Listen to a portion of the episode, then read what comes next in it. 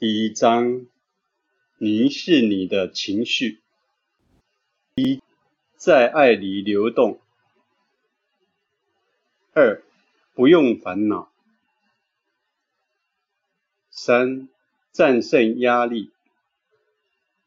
四，面对恐惧获得。五，痛苦是一位伟大的老师，自由。六，欲望是一种动态的能量。七，罪恶感是原罪。八，你是最好的，为什么要比较呢？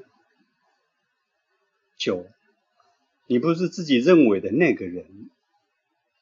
十，感恩就足够了，在爱里流动。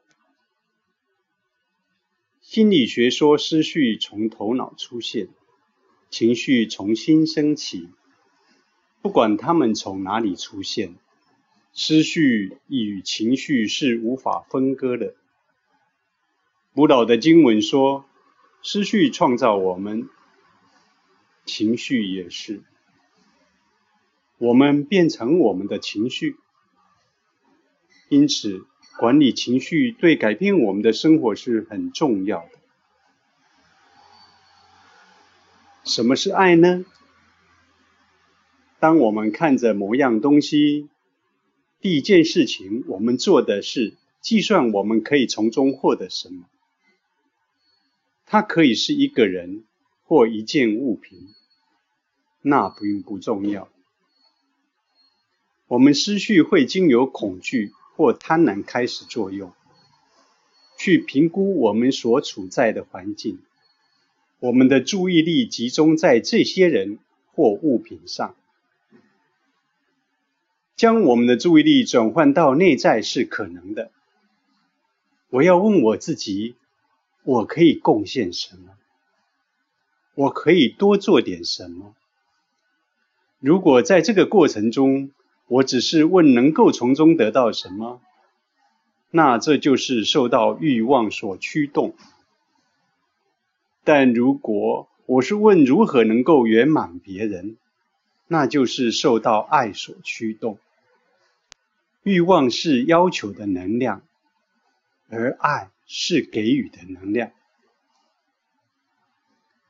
爱是一个人内在非常强烈的一种经验。大部分的人都认为爱是一种选择，可以选择爱或不爱。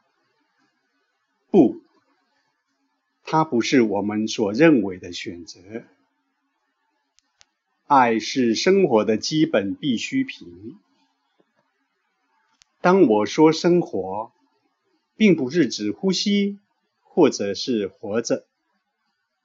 我指的是尽可能的在生活中把你的潜能发挥到极致，一种全然的觉察。如果你可以散发爱，如果你可以经验爱，那是唯一可以全然觉察活着的方法。如果你不能够经验并散发爱，你可能只是呼吸着。但你不能够说你是全然的活着。有太多的动物、植物以及其他东西每天都在呼吸，你就只是跟他们一样，如此而已。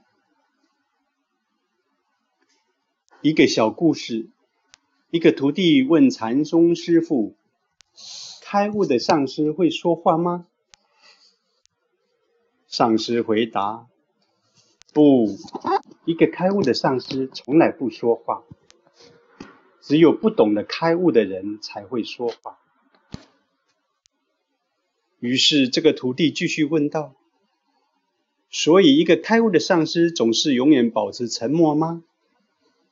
上师回答：“不，一个开悟的上师从来不会保持沉默。”如果他保持沉默，那他就不是开悟的上师。这个徒弟越听越迷糊，他问道：“你说他既不说话，也不保持沉默，那他到底做什么？上师回答道：“他唱歌，他整个人都在唱歌，他从来不说话，也不保持沉默，他用他整个灵魂在唱歌着。爱是人类最终极的经验。当这个经验发生的时候，我们将无法占有这个经验，而是这个经验占有了我们。”这就是这位上师的意思。当这个经验占有我们的时候，不管我们做什么，都会像是一首美丽的歌。任何我们说出的话，就会像一首诗。我们的灵魂会感觉轻盈的漂浮着，走路就像是在跳舞。身体的语言会散发出优雅的气息。我们所表现的一切。是对人类伟大的服务。所有人出生都是可爱的。一个新生的婴儿散发出天真无邪的爱。他知道他出生时发生的任何事吗？不，他的能量是天真无邪的爱。当我们成长，这个社会把恐惧与贪婪加诸在我们的身上。我们开始根据恐惧与贪婪来表达我们的爱，爱不再天真无邪，变成有理由的爱，变得令人窒息。我们开始感受到其他的情绪，像是嫉妒、恐惧以及愤怒。我们经验到的爱，只是一种有原因、有理由的爱，但是。只要我们肯花一点觉察，我们是很难，很可能再找回最初纯真无瑕的爱。